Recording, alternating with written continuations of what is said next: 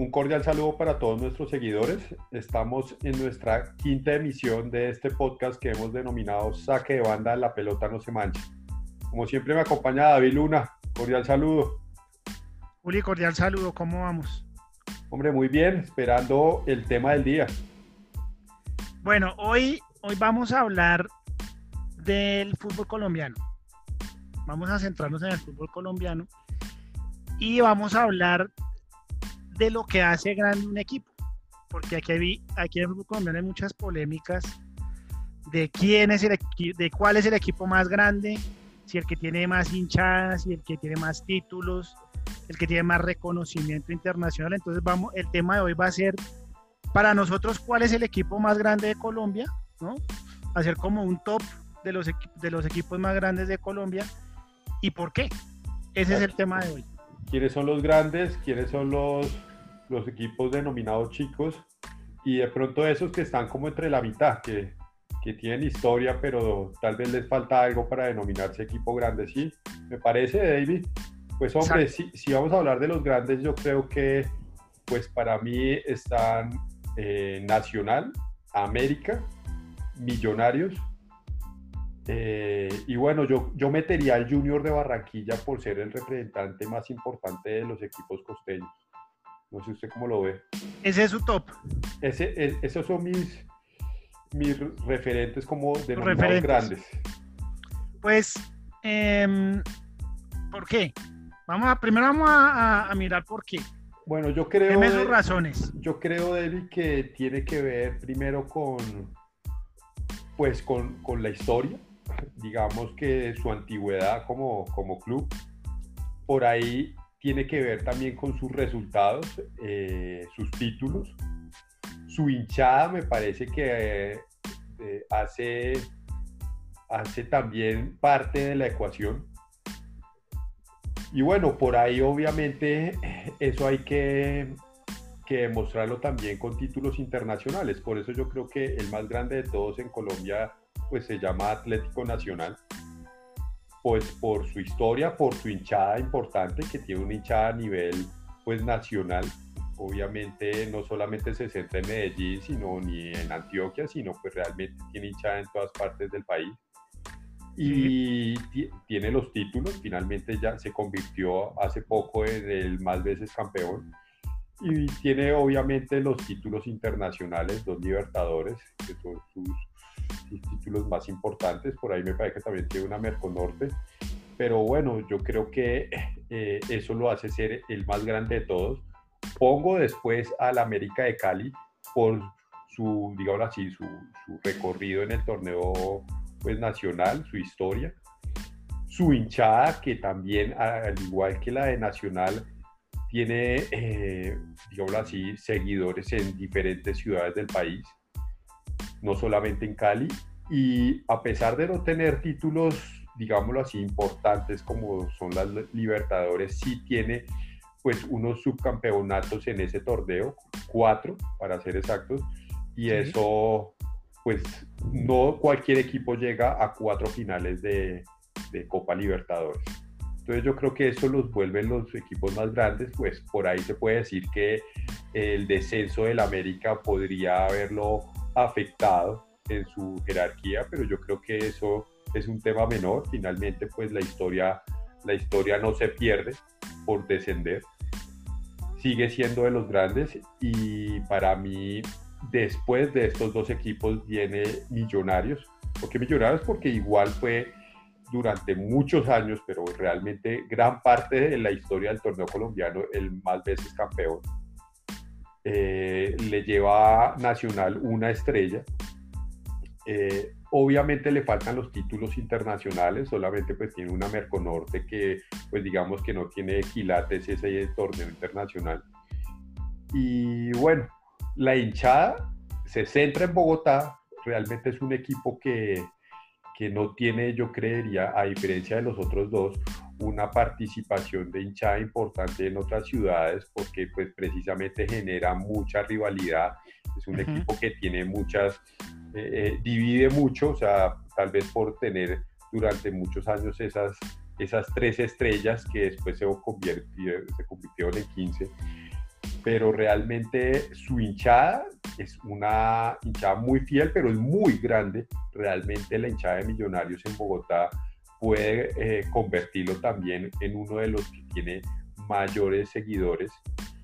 Eh, no sé qué tanto le alcance para competir contra la hinchada del América y del Nacional, que pues se vuelve una hinchada nacional de todo el país, con presencia en diferentes ciudades, como lo dije, pero pues, la hinchada de Bogotá es una hinchada muy grande, muy fiel para el equipo, y yo creo que esas son las, las variables más importantes de un equipo que se denomine grande. Bueno, yo, yo creo que, bueno, es que este tema sí es, sí es extenso, ¿no? Para los hinchas. Y es sensible, es sensible. Es sensible y cada uno va a defender pues su equipo con lo poco o mucho que tenga. Sí, con yo pondría, yo pondría obviamente a Nacional, porque Nacional es el que más estrellas tiene, primero. Segundo, es el que ha ganado dos Copas Libertadores. ¿No? Exacto. Eso ya lo pone en otro nivel. Y inclusive las ganó en dos épocas diferentes, porque la del 89 me parece que era un fútbol donde no había tanta figura con, con su equipo de los puros criollos y tiene inclusive más mérito que la, que la actual, que la que ganó en el 2017, creo. 17 con, con Reinaldo. Entonces, Nacional, pues siempre, en este momento Nacional es el equipo más grande de Colombia. Pero a diferencia de, Julián, yo metería a Santa Fe. Porque me parece que Santa Fe, aunque se demoró mucho en demostrar, digamos, una jerarquía, en, la última, en los últimos años, pues ha ganado títulos, eh, o sea, ha ganado ligas en Colombia ganó una suramericana y ganó la Suruga ¿no? En el 2015 y en el 2016. Sí, y digamos que ahí... Tiene, nueve estrellas, ¿no? Tiene nueve estrellas y tiene dos, dos estrellas, digamos, internacionales que son válidas, dos títulos internacionales que hay que, hay que hablar de eso, ¿no? Entonces aquí viene el debate, ¿no? Un poco el debate. Aquí viene el debate de, si Santa Fe podría... Pero usted, usted está poniendo a Santa Fe de segundo. No, yo estoy, yo pongo a, no, yo creo que los, los tres primeros son Nacional, América y Millonarios. Ah, Pero quiero generar el debate si Santa Fe puede competirle a, Millonarios y al mismo América por haber ganado esas dos copas internacionales, ¿no? Obviamente Millonarios que internacionalmente, pues creo que ganó una, una Merconorte, ¿no?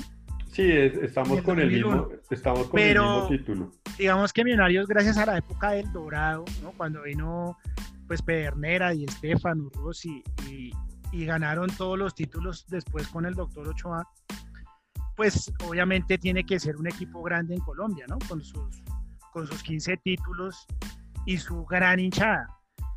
Entonces, no sé si el hecho de no haber conseguido nada internacional pues le pueda un poquito bajar el perfil y subírselo a equipos como Santa Fe, que si bien no son grandes en Colombia, sí ganaron algo internacionalmente. Y también metamos a Once Caldas con su Copa Libertadores. Entonces esa es, ese es el debate. Yo, yo creería que, eh, pues, hombre, pues yo creo que Santa Fe igual es un histórico, llamemos histórico, porque finalmente es el primer campeón del torneo de nuestro torneo local, el primer campeón del fútbol colombiano. Eh, por ende es uno, uno de los equipos pues eh, denominados históricos, pues porque arranca con el fútbol profesional. Pero no tiene el rótulo de equipo grande, ¿no? Eh, digamos que su, su, su, repunte en, en, los últimos años, ganando pues un par de ligas, eh, metiéndose al torneo internacional y ganándose y llevándose ese título con la, con la copa pues que ganó, no, recuerdo el año David que, que, gana la pues que Santa Fe se hace ese título internacional. La suramericana la, ganó en el 2015. En el 2015, sí. Ahí y la, la, Soruga la ganó en el 2016. 2016. Ah, pues. en el mismo Pues digamos que la Suruga yo digo que la podemos poner por el orden de la, de la Merconorte y, y hasta menos porque es un partido único que se juega pues con un equipo japonés y, y pues ahí no pasa nada.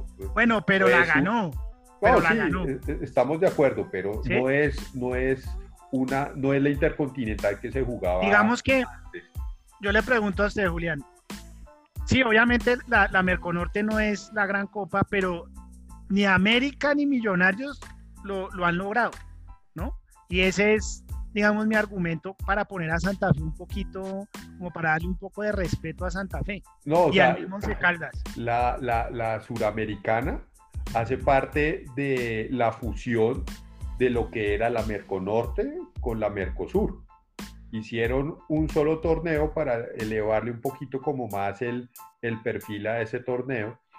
Los juntaron, los fusionaron y digamos que la presencia de los equipos del sur, de los equipos argentinos y brasileños, le elevó, le elevó el perfil a lo que era la Merconorte que gana. Pero hablemos de la Suruga Bank, de la Suruga Bank, porque la Merconorte sí la ganaron eh, Millonarios de América, pero la Suruga es como la, la Copa de Campeones, pues.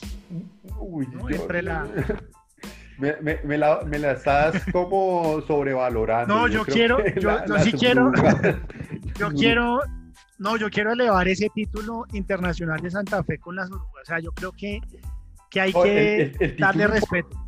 El título importante de Santa Fe de David es, es la suramericana, porque es un, un- un torneo pues exigente porque tiene fase de grupos.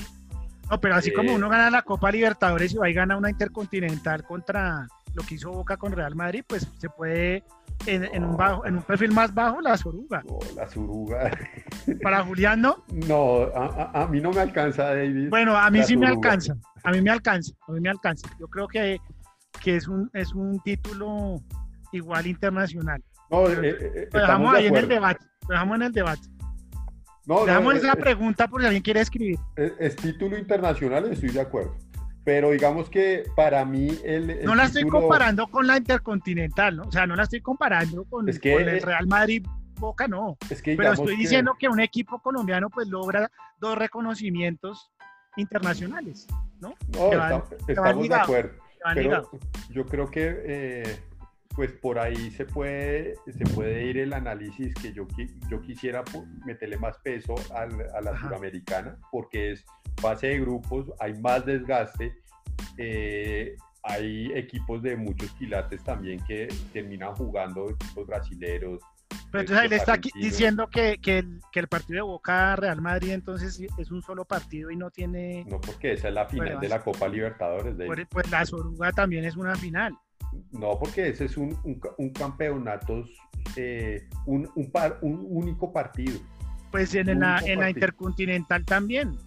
Pues, pues por eso, o sea, ese, pero ¿cómo vamos a comparar los No, equipos? o sea, no lo estoy la comparando, pero- Para. Oh, sí, yo, yo entiendo eso, pero quiero recalcar los, lo- lo- el doble título de Santa Fe internacionalmente, así sea de un perfil más bajo. Bueno, pero entonces no podríamos quitarle el perfil más bajo a la. a Mejor la dicho, Merconorte, Te la voy a pues, poner así. Te la, eh, te la voy a poner así. En tu top, me sacas al Junior y metes a Santa Fe. Ahí Bueno, está. sí, estoy de acuerdo. Estoy ¿Sí? de acuerdo, sí. Lo que pasa ¿Estamos es de acuerdo? que es- es- esto- estamos sacando al Junior de Barranquilla, Sí. eh, que tiene las mismas estrellas, me parece que Sí, Santa tiene Fe, nueve. o- eh, tiene la Tiene nueve, Tiene una- nueve. tiene una hinchada más grande, pero entonces sí, estoy de acuerdo. Tiene más Sí. quilates los dos títulos internacionales Exacto. de Santa Fe y se mete eh, pues en ese top, top 4, digámoslo así, de, de los más grandes del país. Yo creería que entonces ahí está Santa Fe con sus dos títulos y, y ahí sí podemos empezar a discutir si va el Junior, si va eh, el, el- el Deportivo Cali. Equipo Pues vamos a organizarlo. copero. Estamos de acuerdo con que Nacional es el más grande. Sí, de, de- de lejos. Por, por sus, sus 16 títulos, por sus dos Copas Libertadores, su reconocimiento internacional. Estamos de acuerdo en eso. Sí, sí, nada que hacer. Estamos de acuerdo en que América, aunque no haya ganado la- en ninguna de las cuatro finales, también tiene un reconocimiento internacional y una de esas finales contra Peñarol fue pues la locura porque fue un gol en el último minuto, fue un tercer partido que se jugó en Bogotá. Digamos que en, en, otro sistema América hubiera podido ganar esa Copa Libertadores si no se bueno, pero eso lo conoce eso lo conoce el, el, hincha hincha exacto. pero digamos pero creo que el, eh, esa nómina de los 80 que también es polémica que dicen que, que, el dinero del narcotráfico y todo eso pero digamos que los jugadores que integraron esa nómina pues también marcaron una historia internacional. Bueno pero entonces se lo pregunto así como estamos eh, escalando a Santa Fe por sus títulos internacionales y ya, digamos así, con un título, con el rótulo de equipo grande. Eh, América de Cali, con su descenso de cinco años, entonces lo puede descolgar de ese segundo nivel, supongo, o segunda casilla después de Nacional, porque finalmente... Fíjese, pues, Fíjese, es, una descolgada importante. Sí, es una buena pregunta y es un debate que yo también he tenido en, otros grupos. Eh, yo creo que el reconocimiento en América está intacto, ¿no? O sea, lo que, la, Pero para la, para la hinchada. No, también para, para el mundo futbolero, ¿sí me entiende? Obviamente el descenso no se puede comparar con el de River, que solo fue un año y River volvió y quedó campeón, ¿no? América duró cinco años en la B no, pero no creo que le alcance para desplazarlo de, ese rótulo de, equipo grande. Creo que, igual América eh, regresó a la A, que es lo importante, y con el título de, del año pasado, pues digamos que se sacudió un poquito de ese, de ese pasado tormentoso de la B. Yo dejaría igual al América en el segundo puesto con todo y cinco años en la B. Eh, en ese orden. O Julián, o Julián lo quitaría. No, yo, estamos debatiendo. Yo, yo creo que. ¿Cree que le alcanzó los cinco años ya para decir que América no.? No, yo creo que los, las cuatro finales pesan, más que. Eh, pesan más que el descenso. O sea, digamos que es un equipo que también genera pues muchas, muchas pasiones divididas, pero pues para mí las finales eh, se jugaron no se ganaron, pues se jugaron, o sea, eh, lo, te pone como por decir la Holanda en, a nivel de selecciones, tres finales del mundo jugadas, eso no lo hace cualquiera, y tres, cuatro libertadores también, entonces yo creo que los cuatro, los cinco años en la B no le van a quitar su historia, estoy de acuerdo, pero entonces... Y los 14 títulos, ¿no?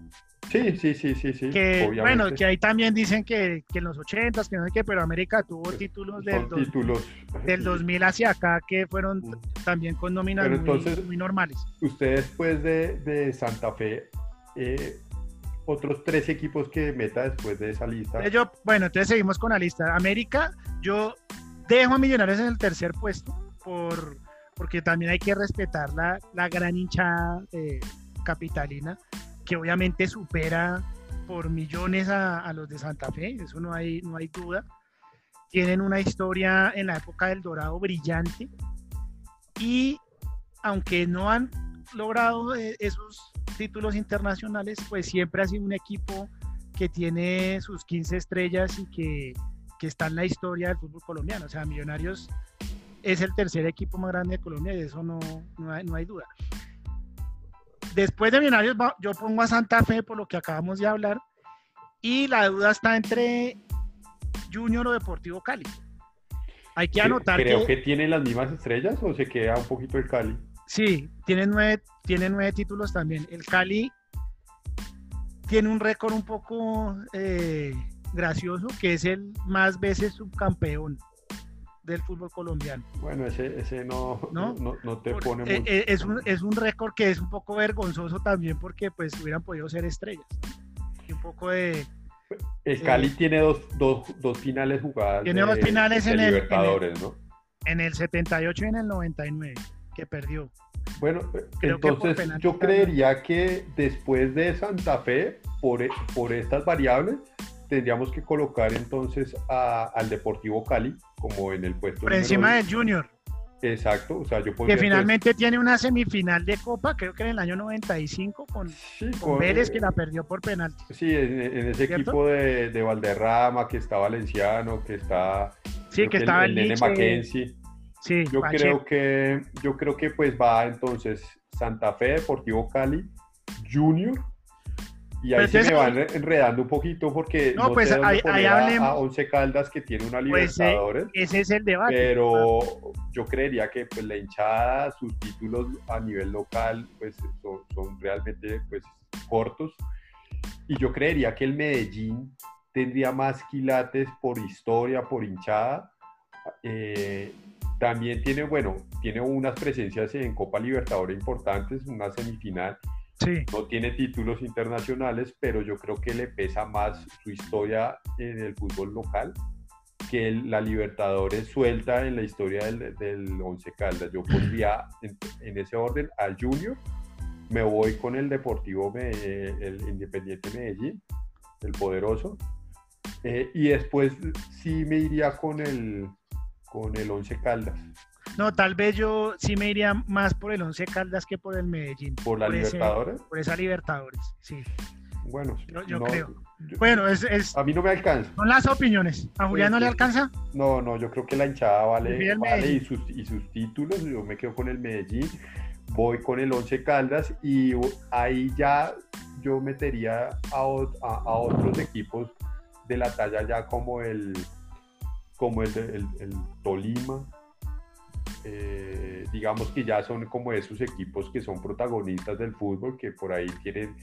Eh, no, y que le dañan que le dañan récords a, los super grandes como, como lo que, Nacional. Que son protagonistas como el, el Deportes Tolima, son, son equipos que, saben jugar el torneo, que se meten siempre a, a fases finales, pero pues que yo creo que les cuesta el título eh, o el, el, el, denominarse equipos grandes. Yo creo que de aquí a que logre un Deportes Tolima pues consolidarse y denominarse como equipo grande, pues realmente falta mucho.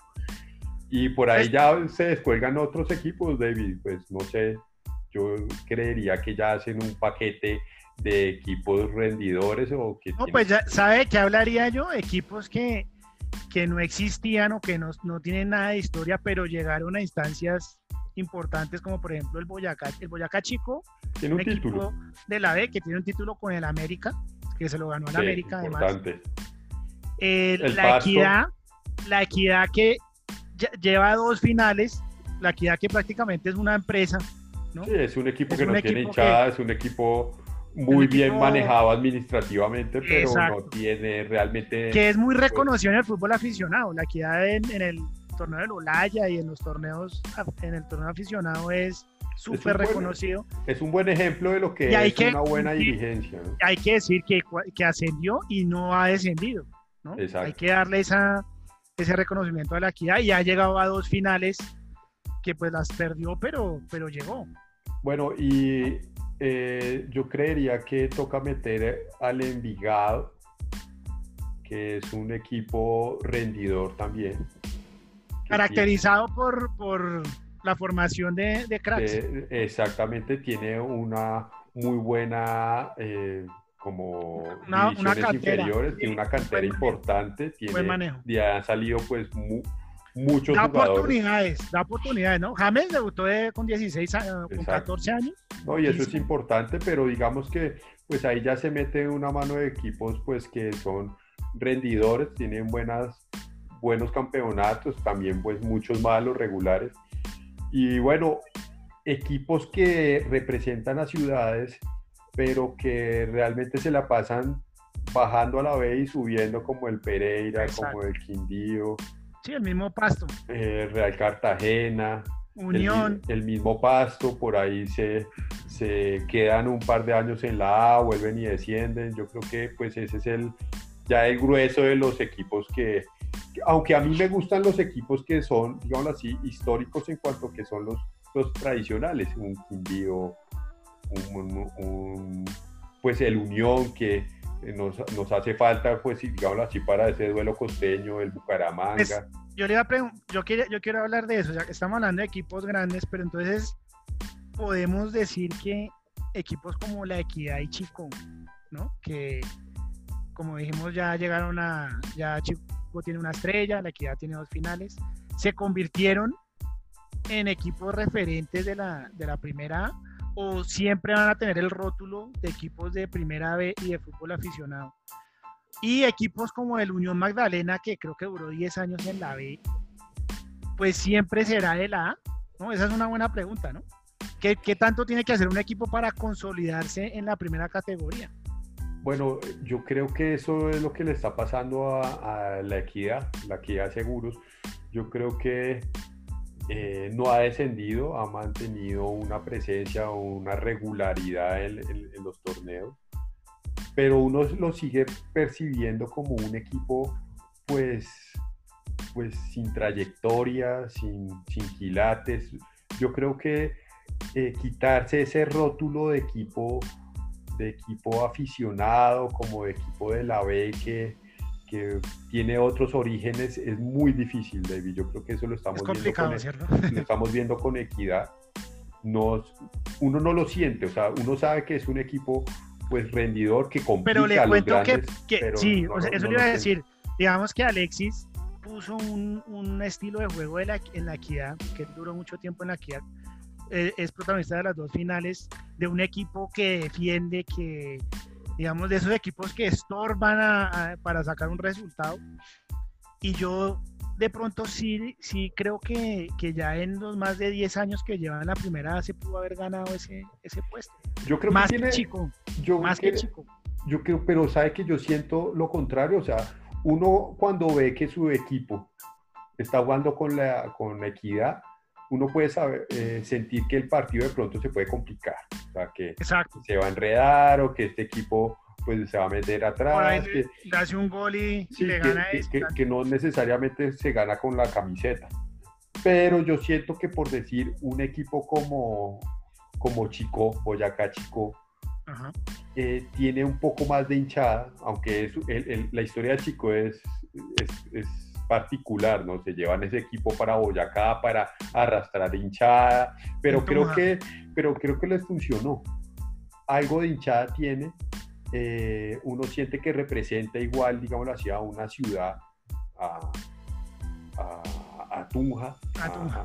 Entonces yo creo que por ahí uno siente que el chico tiene mucho más peso por la hinchada. Y ahí es cuando la hinchada también hace grande a un equipo. Entonces yo creo que a mí, me, a mí no me va a convencer Equidad, yo creo que más allá como usted lo ha planteado, que es un equipo pues de, de otras categorías, que, que, se consolidó, pero que la ausencia de hinchada, la, la ausencia de estadio, jugar en, en, en, la cancha de equidad no es sentirse uno jugando Sí, digamos que vas la empresa a ver a... Sí, no, han formado una hinchada, es muy difícil formar la hinchada también. Es que la hinchada también se hereda, David.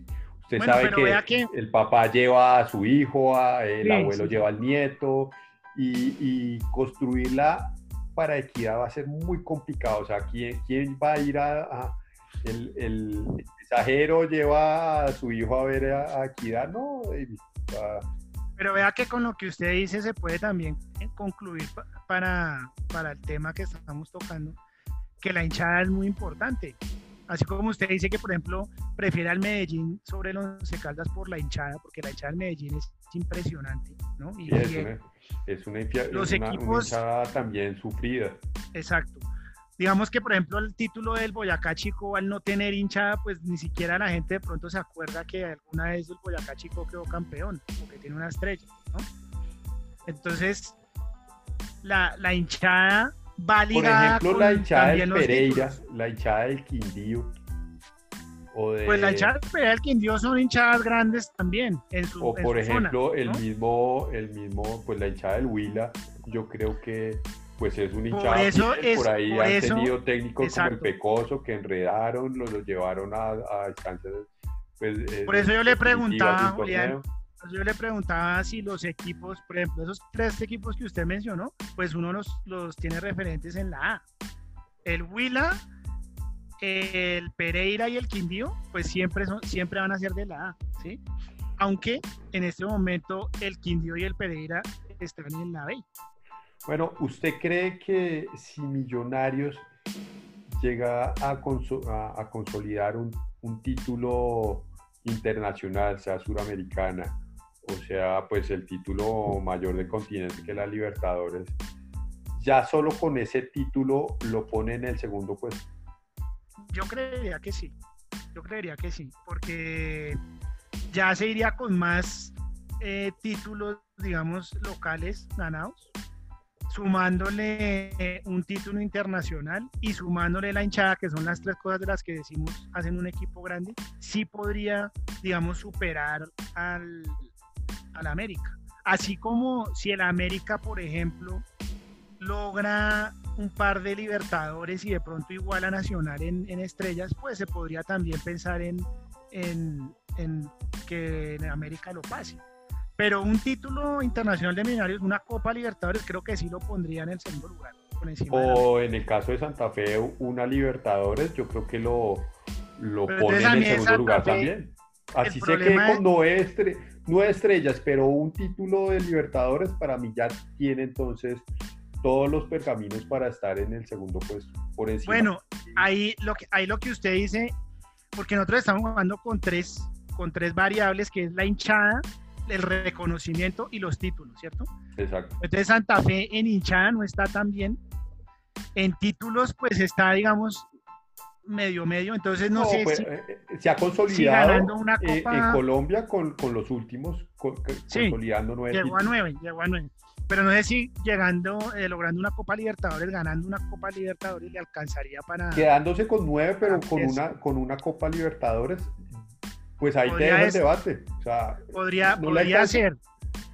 Me, me, haría falta a mí un poco más de hinchada. Pero, ¿y por qué la hinchada de Santa Fe, siendo un equipo, pues, eh, que fue nuestro primer campeón de la capital, el primer campeón del fútbol colombiano, eh, tiene una hinchada que no necesariamente es numerosa, como si la de la de Millonarios o los otros equipos de otras ciudades que tienen igual los dos, por decir, el Cali y América, en cuanto en la ciudad, pues los dos pues se dan la mano, el Cali que yo fuerte en el Valle del Cauca. Yo, creo que Santa Fe, el problema de Santa Fe es que con lo que usted hablaba de las herencias, que uno hereda el equipo del abuelo y todo eso, y al ser millonarios tan importante en la época del Dorado, o sea, años 50, y los títulos, la mayoría de sus títulos que los ganó en la década del 60, pues ahí Millonarios, digamos, se convirtió en el, en el equipo principal de la capital, ¿no? Creo que y los, y los títulos del 80,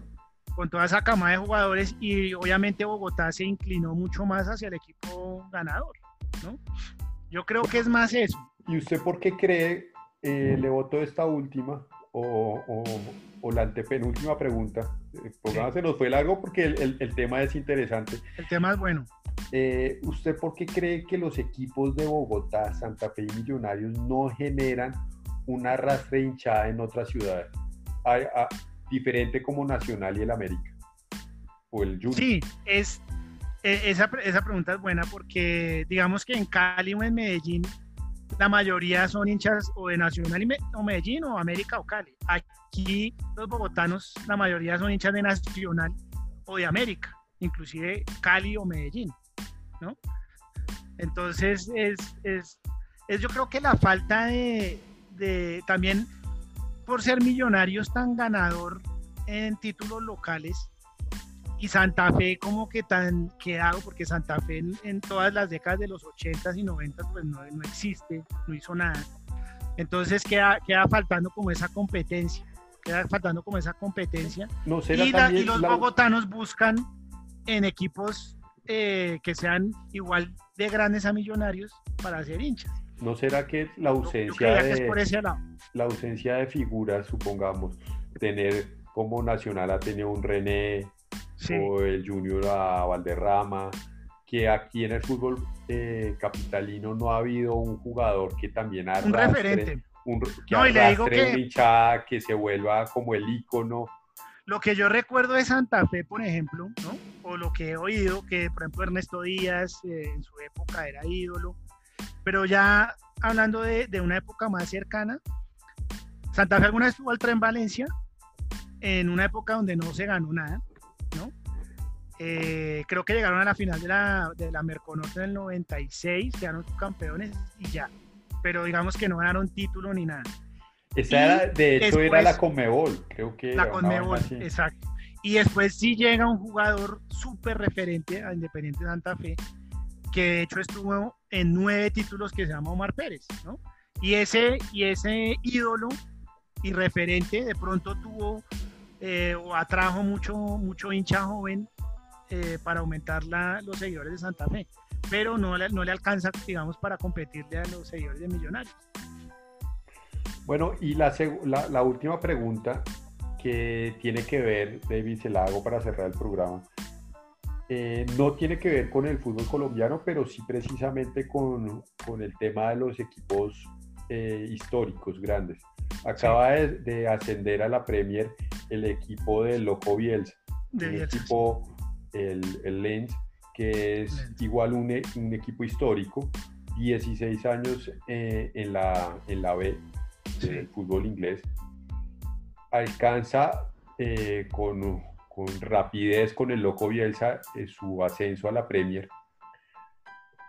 ¿Usted cree que precisamente que eh, este tipo de, logros de subir a equipos que son, que son referentes, que han tenido una historia, son más importantes, y se lo digo por el tema del América de Cali, para un técnico que inclusive ganar un título eh, en, la, en la primera división. O sea, lo que hicieron con el América de Cali, una hinchada sufrida, un equipo pues sufrido en, en una categoría que no le pertenece. Ese técnico eh, que logra ese ascenso eh, puede considerarse que es más, digámoslo así, importante en la carrera de un técnico que el en sí ganar una estrella. Yo pienso que depende del técnico, es decir, un técnico que logre un ascenso ya tiene que tener una historia exitosa para que ese ascenso se vea exitoso también. Es decir, Hernán Torres, por ejemplo, hablando del América, fue campeón con Millonarios y creo que fue el campeón después de 27 años, ¿no? exacto. Digamos que eso quedó en la historia de Millonarios. Eh, exitoso. en el Tolima tuvo una, una brillante, un brillante desempeño. Y con ese palmarés llegar a la América y a dirigirlo a la B y ascenderlo, pues le da una importancia especial, porque es un técnico que, digamos, se bate en todos los, en todos los aspectos. Pero si, si viene un técnico que no ha ganado nada y asciende un equipo, pasa más desapercibido. En este, en este sentido, lo que hizo Bielsa, pues lo pone obviamente en, entre los técnicos ganadores y triunfadores, porque Bielsa ya tiene una historia. Pero si fuera un técnico nuevo, pues no, nuevo no, no, tendría ese reconocimiento, creo yo. Que lo que, lo que hizo el loco me parece que, demuestra precisamente lo difícil que es manejar equipos históricos y llevarlos otra vez a su, a su lugar de origen. exactamente. Yo, creo por la presión. Por la yo creo que eh, eso puede tener inclusive más peso que ganar a veces un campeonato. Entonces, quería hacer esa pregunta. Por ejemplo, Hernán Torres, yo creo que para él fue más importante el título que logra con Millonarios al ascenso del América. Obviamente para cada hinchada, pues es más importante su propio logro, pero para la carrera de él, pues se brilla más el título con Millonarios. Pues, sabe que yo le, le reconozco que las dos cosas son fundamentales a la hora de... Pues demostrar o demostrar. Claro, porque su, categoría de técnico, como técnico. Llegó, eh, cogió un equipo muy disminuido anímicamente después de cinco años. Eh, y pues con una nómina también muy corta, ahí no hay tampoco grandes figuras, y logra llevarlo a la primera división nuevamente. Eso me parece que es son, técnicos que hay que tener en el radar porque no son cosas fáciles de lograr. No, y lo, hizo él y, pasaron técnicos también históricos que no pudieron. Eduardo Lara, pasó Diego Maña, y, no, pudo. Pues, don David, creo que hemos cerrado el programa del día de hoy. Eh, como siempre ha sido un placer compartir este debate, hablar de fútbol. Y recordar el correo electrónico, don David. Eh, como siempre, a quien nos quiera escribir, eh, nos gusta leerlos, saber sus opiniones y lo pueden hacer a través del correo saquebanda 2020 gmail.com. Entonces, David. Qué buen tema el de hoy, Julián. Qué buen tema, qué buen tema. Sí, nos dio para, nos dio para más. Y bueno, esperemos el... siguiente capítulo de este programa que hemos denominado Saque de Banda, La Pelota No Se Mancha. Cordial saludo y un abrazo, David. Que descanse.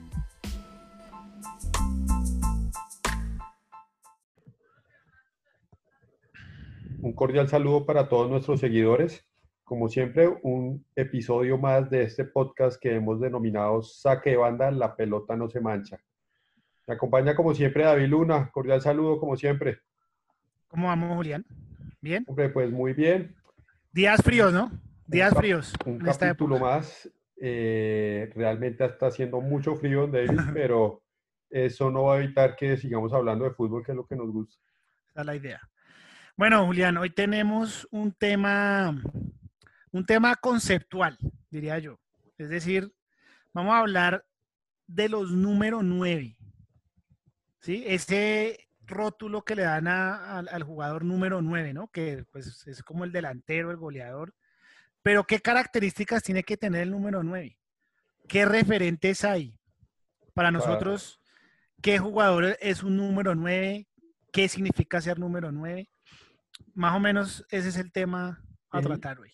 Metámosle un poco eh, los números 9 referentes eh, y actuales con un poco de historia en la selección, como para de pronto meterle esa, esa arandela más dentro de lo que acaba de decir usted. Para no ampliarnos tanto, mejor dicho.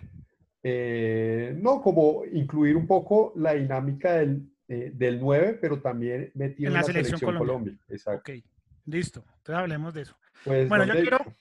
¿Quiere empezar o empiezo yo? Pues, David, yo quisiera de pronto arrancar mencionando eh, que tal vez nosotros hemos tenido en nuestro fútbol, en el fútbol local y pues obviamente el fútbol se lleva a la selección, yo creo que hemos tenido buenos referentes en esa posición.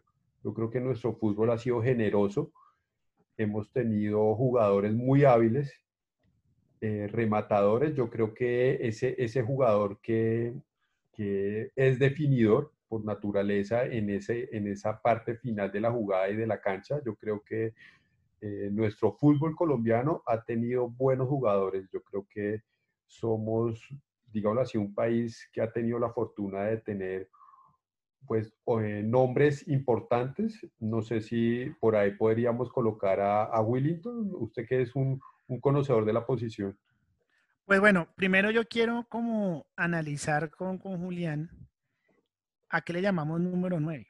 Porque yo pienso que el número 9 es ese jugador que termina, eh, valga la redundancia, la jugada y hace el gol. Es ese cazador del área que está esperando, que está esperando el error del defensa, que está esperando el rebote del arquero, el que está ahí, ¿no? Ese es el número 9. Hay varias clases eh, de los llamados número 9, pero para mí el número 9 original es ese cazador de área que puede que no sea tan talentoso, pero siempre está ahí cuando se produce el error. Le, le pregunto entonces, podríamos decir que eh, el que es un poco habilidoso y que arranca un poquito de atrás, para usted ya no es número 9-9 el, el, clásico, porque me acaba Exactamente. De, de, describir un, un 9 que tal vez no se no se puede relacionar con el fenómeno, por ejemplo, con, con, Ronaldo, que él siempre fue un número 9, de hecho, pues era su número, pero realmente no podemos decir que literalmente es el clásico 9 rematador definidor porque él arrancaba y era habilidoso con el balón. Exactamente. Sí, o sea, yo, yo creería que, pues, o sea, podemos decir que, por ejemplo, Messi es un número 9 porque Messi juega delantero, pero Messi te da una pared, él puede ser socio del volante de marca, puede ser socio del volante 10, él mismo puede ser un pasador y dejar mano a mano al delantero. Entonces yo me voy hacia la posición del número 9 como en punta, sin, sin ser socio de nadie, sino más bien ser un, poco ser un poco egoísta y definidor. voy a poner dos ejemplos, uno del, del pasado y uno actual, para que de pronto nos encaminemos en, en los ejemplos claros. Por ejemplo, Gabriel Omar Batistuta, que era un jugador, un guerrero que no daba una pelota por perdida, que sus goles siempre se caracterizaban por la fuerza, por estar ahí en el, en el error del defensa, que correteaba todo, pero tal vez Batistuta no, no era tan habilidoso o uno no le veía un pase gol, pero es ese número 9 definidor, Batistuta, y hoy en día Lewandowski, el del Bayern. Eh, yo creería que inclusive Batistuta tiene un poco más de, de asociación o de, o de que te regale una, pared, una pared más que Lewandowski. Yo creo que... Eh, pues ¿Usted ve a Batistuta como, como un posible socio de, de, los demás? Yo creo que Batistuta podía asociarse con más facilidad de lo que realmente puede hacer el polaco en el Bayern. Yo creo que... que bueno, pero digamos, es, digamos no era la característica de él. Ah, bueno, de pronto sí no, no, era su esencia eh, botar una pared, eh, asociarse, pero yo creo que lo podía hacer con más facilidad que un jugador como Lewandowski. Yo creo que o sea, yo pongo. Sí, es yo el pongo, típico 9. ¿Usted metería ahí a Palermo? Palermo. Martín Palermo, por ejemplo, que era un jugador muy torpe y tosco, ¿sí? Porque él no era habilidoso, pero obviamente goleador y hacía unos goles increíbles que no, que no eran tan bonitos, pero el hombre pues siempre estaba presente y, y pues gran jugador en Boca y lo que jugó en España también, ¿no? ¿Usted cree que un jugador que lleve el, el número 9, que se caracterice por ser un jugador de, de área definidor, eh, no, no es un jugador que se le facilite tener, digámoslo así, un buen pie, esa asociación, eh, votar un, pase filtrado. Vamos a poner ejemplos en la selección Colombia. Por ejemplo, Teo, Teófilo Gutiérrez. Él está, estaría llamado a ser el número 9, o sea, el delantero. Pero Teo a mí me, me, da mucho más que eso, porque Teo me, me, puede servir de media punta, arrancar del medio de campo, de mitad de cancha hacia adelante, por ejemplo. Lo que no le puedo pedir yo a Falcao que haga que Falcao es el número 9 que está en el área. Entonces ahí está la diferencia entre el verdadero número 9 y un 9 que puede ser socio de todos. Entonces ahí yo meto, por ejemplo, a Teófilo, puedo meter a, un Kun Agüero, puedo meter a... Suárez se asocia bastante bien en, el Barça. Sí, sí, se también. con Neymar, Luis se Suárez. pues obviamente con Messi. Entonces yo diferencio... Es uno de los jugadores que más que más asistencias después de Messi tiene en el Barcelona actual. También no es que el, número 9 solo haga goles, si hace muchos goles no se puede asociar con nadie. Por ejemplo, Romario, que era un jugador mágico que también se asociaba, que hacía pase gol, que, que hizo más de 800 goles, es un número 9 que para mí no es como yo lo describo, pero, pero hay que aceptar que, hizo muchos goles. Entonces la posición es es, es polémica porque para mí el número 9 no es socio de nadie. El número 9 está metido en el área y uno no puede contar con él para hacer una pared ni para que lo ponga en posición de gol al compañero, sino es única exclusivamente para que esté en el área. O sea que a usted le gusta básicamente eh, ese 9 tipo Benzema, que tipo Benzema, es un, un jugador Sí, Lewandowski, Benzema, Lewandowski, por ejemplo, en, Colombia, Juan Pablo Ángel, yo lo pondría como número 9. Sí. Eh, el mismo Falcao, Falcao, Falcao nos, nos, regala golazos, pero usted a Falcao es en el área, que muchas veces dicen que él se encontraba los goles, que porque rebotes, pues precisamente esa es la característica del número 9. Bueno, ¿y usted cree que en el fútbol actual eh, el número 9 que está describiendo realmente eh, pues siempre va a tener vigencia o realmente se necesita un jugador que, esté un poquito más atrás, que se pueda asociar, que, meta ese balón filtrado también a un compañero o, está, digámoslo así, la posición eh, garantizada en el futuro que el número 9, pues que no se asocia, igual siempre va a estar vigente. No, yo creo que el número 9 sí tiene que actualizarse. Por ejemplo, hay una anécdota que contaba Teófilo Gutiérrez eh, en una conversación con Giovanni Hernández hablando del Junior del 2009, que Teo siempre, digamos, venía a recibir a, a la mitad y de ahí arrancaba hacia adelante y Giovanni, digamos, le ponía los pases para que él arrancara de, la mitad hacia adelante. Pero Teo decía, ya con el paso del tiempo y yo cuando paso los 30 años, ya les digo, no, yo me quedo y me la tiran eh, es al área porque yo no voy a bajar a recibir nada. Entonces también depende de la edad, de la edad ¿sí? Y, y del momento o del equipo eh, con quien juegue, ¿no? Porque si usted no tiene, digamos, un número 10 que, le haga esos pases, obviamente le va a tocar venir a recibir, que era lo que decía Teo cuando se fue Giovanni, o digamos en este momento, que también quieren desaparecer ese número 10, ¿no? Porque los equipos cada vez, cada vez más lo quitan, porque ahora quieren jugar con carrileros, quieren jugar con volantes de marca con llegada, y le están exigiendo a los números 9 que vengan a recibir el balón. Entonces, creo que... Se necesita un, jugador también que tenga cierto perfil y que si es número 9, igual eh, dependiendo del partido y de la nómina que tenga el equipo, en dado caso baje un poco a recibir y, y que tenga la habilidad también pues para llevar ese valor hasta, pues, hasta el arco.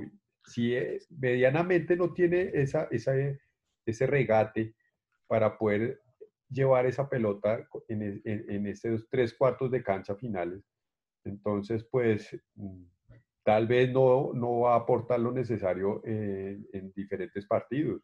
Es que, por ejemplo, Julián, usted en la selección argentina, esos, esos nombres como Batistuta, como Crespo, que eran delanteros, han desaparecido, porque usted por ejemplo, algún Agüero o Tevez, los que aparecieron después, son jugadores que, que bajan al medio, que tocan el balón en la mitad de la cancha, se asocian con todo el mundo y después llegan a gol. Digamos, no hay un punta como, como en la época bueno, el, ese, ejemplo que acaba de poner de Tevez tal vez es el, el, que mejor ilustra el nuevo jugador, que es el 9 de área, el moderno. Pero, que, pero que tiene mucho más juego en otras zonas de la cancha. Yo creo que Tevez es el reflejo de esa posición, cuánto ha mutado desde pronto la generación de Batistute y, más para atrás.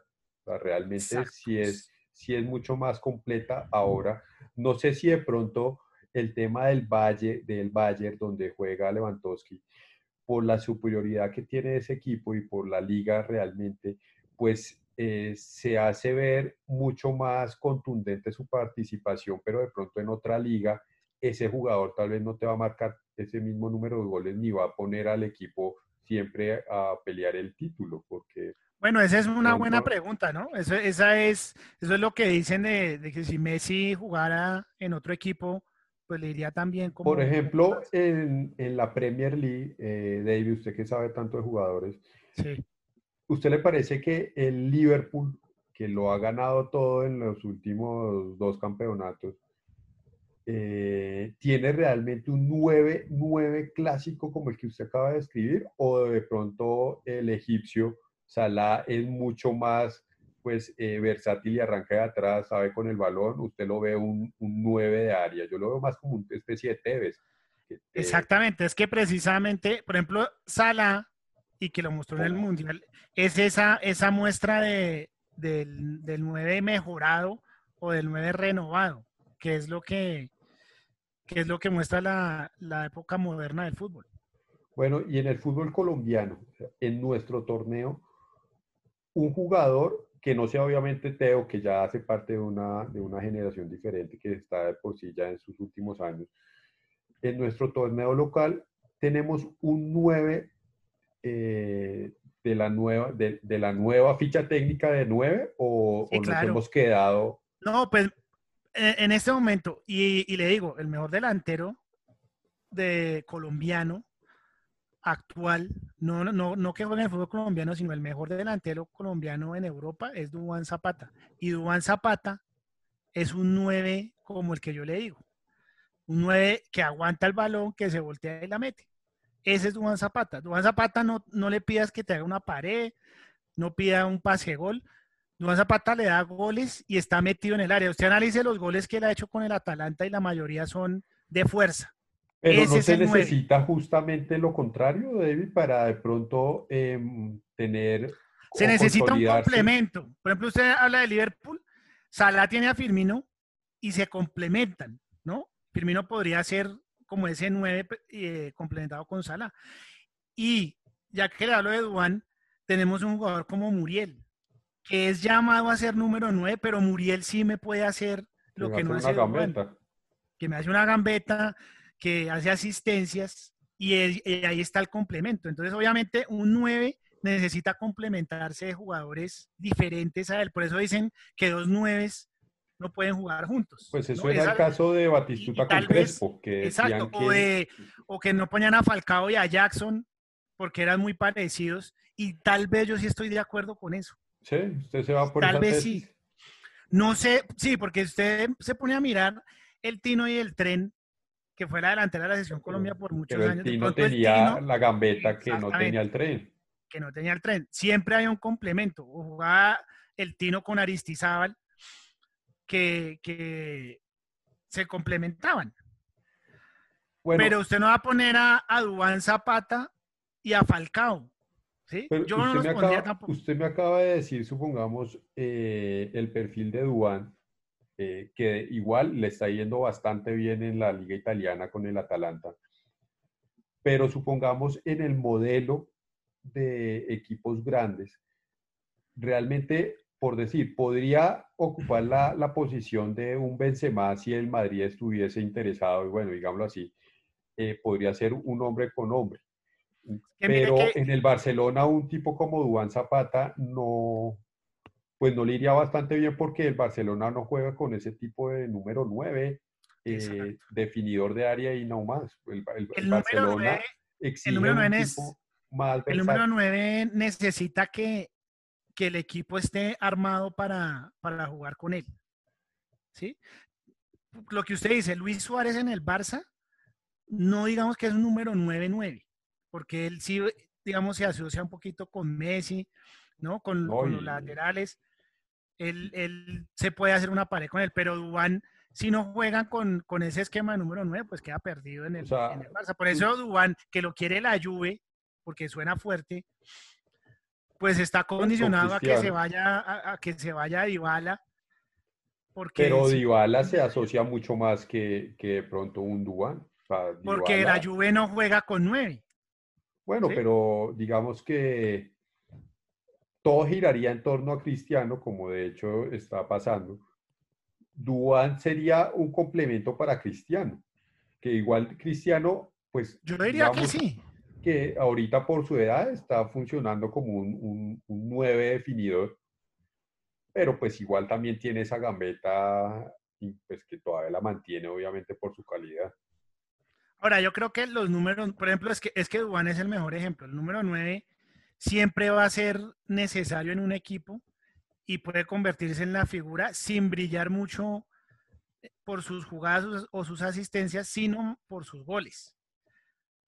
Porque usted recuerda a Batistuta por qué? Pues por los goles que hacía, pero uno no recuerda a Batistuta por hacer túneles ni por hacer ni por hacer pase de gol. ¿Usted cree que Forlán era un 9 habilidoso o era un 9-9 clásico?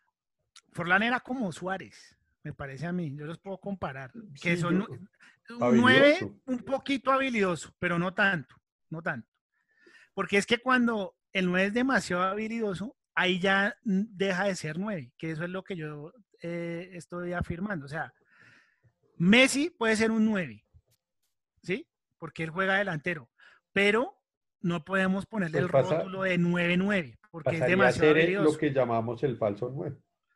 El falso 9, exactamente. Como le pasó a Teo, que Teo pasó de ser punta a, ser prácticamente número 10, porque así juegan el Junior, ¿sí? Sí, claro que sí. Entonces, los números 9 creo que, que siempre van a ser necesarios, pero tal vez con tendencia a desaparecer, porque en los esquemas, al, al querer quitar el número 10, van a obligar a que los delanteros sean mucho más habilidosos con el balón y tengan que arrancar de mitad de cancha hacia arriba.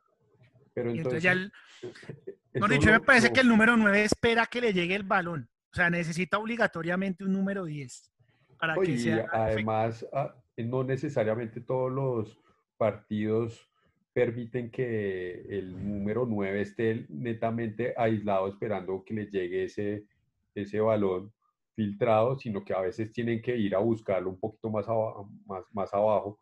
Y si el hombre no tiene con, con, con qué enfrentarse a, a, llevar ese balón, pues ahí es cuando los partidos se pueden enredar, de O sea, Por ejemplo, se necesita alguien que tenga mucho más, sí, claro. más buen pie, más gambeta para transportar ese balón hasta el área rival.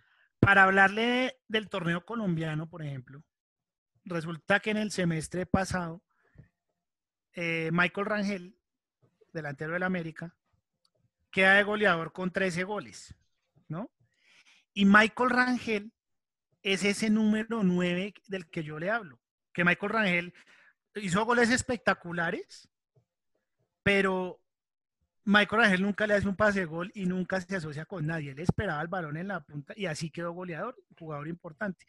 Personalmente, los números 9 a mí no me gustan porque no dan espectáculo, pero son muy efectivos haciendo goles. Entonces Rangel jugaba de 9 porque tenía unos volantes de creación y unos jugadores habilidosos alrededor, que tenía Juan Vergara, Jesús Cabrera, tenía los volantes de marca que ahora también ya no son de marca, sino son como, Mixto. como mixtos de ataque.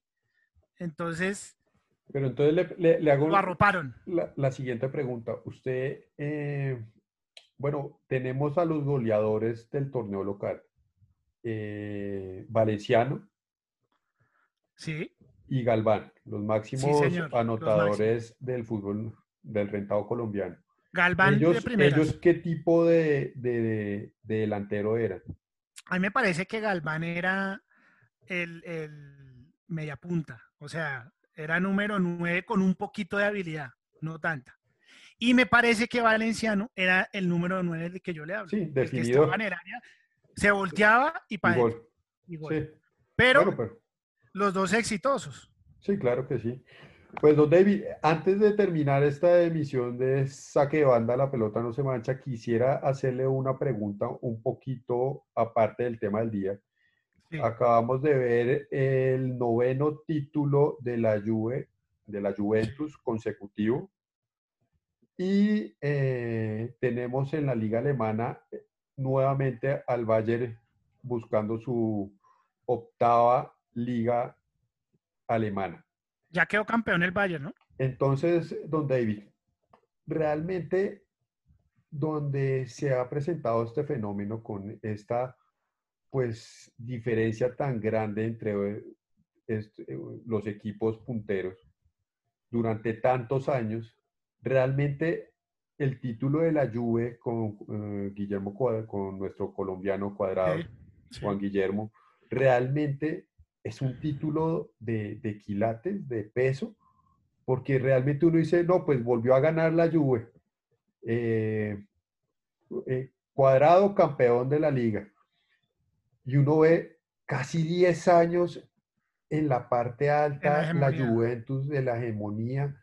Prácticamente, pues eso es como ver hacia el futuro otros tantos títulos de la Juve que faltan porque la diferencia entre, entre los otros equipos es muy marcada, o en Alemania también es muy marcada. Realmente es un título de quilates. Yo creo que tal vez, pues qué pena, eh, pues no es lo mismo realmente el título de Juan Guillermo Cuadrado con la Juventus que de pronto otros títulos internacionales, no sé, donde haya más, más competitividad, más que sean los equipos más parejos y pues el único ejemplo en Europa pues claro de una liga eh, de primer nivel es la Premier, donde realmente, hombre, hoy es el Chelsea, mañana es el Liverpool, después el City, eh, por ahí igual se puede enredar el Arsenal, o sea, es una liga más competitiva, más interesante que ver 10 años de hegemonía de la Juventus y sacar el carro de bomberos porque uno de, de nuestros jugadores ganó una liga italiana en semejante nivel de supremacía de la Juventus, no sé. Eh, le quería hacer esa pregunta, puede ser un poquito fuerte para igual nuestra, pues por haber un colombiano en, en, el equipo, pero hombre, es que es, es abismal la diferencia ya casi 10 años, David. Una polémica porque precisamente con lo que decía Julián, decían que Cristiano Ronaldo fue el artífice del título de la Juve, ¿no? Obviamente Cristiano siempre va a ser figura y siempre va a ser importante, pero a mí me parece que sin Cristiano también hubieran quedado campeones, ¿sí? No pues fue lo tan. venido haciendo hace ocho años. no, fue como, no fue como el título, por ejemplo, que ganó el Nápoles con Maradona, que uno sabía que llegó Maradona y él sacó. Hay que aceptar eso, ¿no? Maradona llegó. Eh, que ese puede ser otro tema porque para mí Maradona no es tan grande como lo dicen, pero hay que respetar lo que él hizo en el Nápoles, que fue espectacular y gracias a él se ganó. En este caso, no, me parece que la Juve igual hubiera quedado campeón y habría que analizar porque un equipo como el Milan, que fue tan grande en su época, ¿no? Está reencauchando. Ahora, entre paréntesis, Zlatan es, es una figura que creo que hoy hizo dos goles. O sea, el hombre tiene 38 años y, y sigue Sigue marcando. Y sigue con su, con su racha goleadora como hace 15 años. Pero creo que el Milan se quedó un poco en contrataciones y de pronto en nuevos talentos para hacer ese contrapeso a la lluvia y que no haya y que no tenga que quedar ocho veces seguidas campeón. ¿no? Hay que mirar los otros equipos, como lo que pasó aquí en Colombia con Nacional. O sea, ¿por qué tres ligas? Porque los otros equipos tampoco es que se hayan armado también. No, pero digamos que a veces uno puede ver tres campeonatos seguidos, son, son momentos y pues siempre puede haber un equipo con mucha más, eh, digámoslo así, con más nómina y presupuesto para armar mejor una, plantilla. Pero es que, David, realmente casi 10 años. Digamos que lo de que nosotros sabemos que en Alemania la liga siempre ha sido pues un poco aburrida, porque el, el Bayern es pues, es dueño de esa liga desde hace 20 años prácticamente. ¿sí? Pero en la liga italiana sí había mucho más, mucha más competencia. Pues por ahí se podía, o el Milan, el Inter, eh, bueno, la Juve, pero es que esto, a mí personalmente me parece que sí, pues título es título, va para la hoja de vida, don David, pero eh, a mí me parece que pues tampoco es para sacar el carro de bomberos, hacer fiesta por uno de los nuestros, por un, por un título que vienen ganando hace ocho años. Entonces yo creo que pues mm, puede generar pues mucha polémica, pero pues es bueno que, que Cuadrado esté ahí, o sea, es bueno que Cuadrado esté ahí porque igual pues se ganó y tampoco hay que desmeritar, digamos, una copa que, que no es fácil, pero sí hay que analizar pues que ya son ocho, que son demasiadas y pierde interés este, este es el noveno, ¿no? O sea, el otro año, cuando llegue eh, el nuevo título de la Juventus, ya son 10.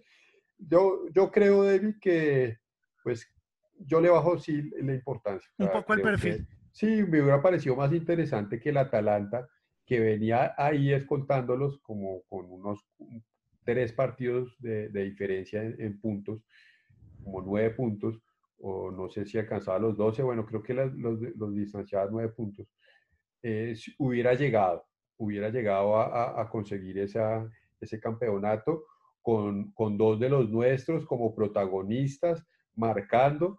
Yo creo que eso sí hubiera sido para sacar el carro de bomberos, porque eso sí hace la diferencia con, con, uno de, los, de nuestros jugadores, como hombre, lo, lo, sacaron adelante, fueron, fueron exitosos, protagonistas, pero pues lo de la Juventus sí, la verdad no me parece que sea algo trascendental en la, pues para, para hacer una noticia de eso.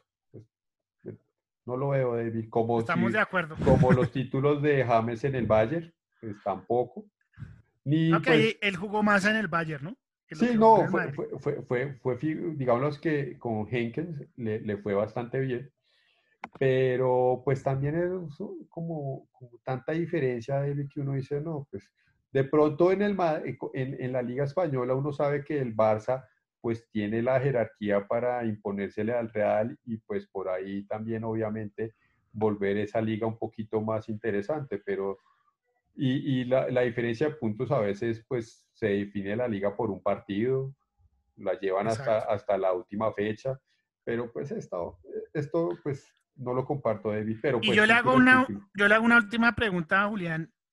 Eh, ¿A usted le gusta más, volviendo a nuestro tema, le gusta más el número 9 tradicional, como el que ya definimos como Dubán, como Batistuta, como Palermo, o le gusta No, para yo- su equipo uno más versátil? Yo creo que se necesita ser más versátil en el fútbol. Se necesita que el, Aunque el los 9 te dan resultados, ¿no?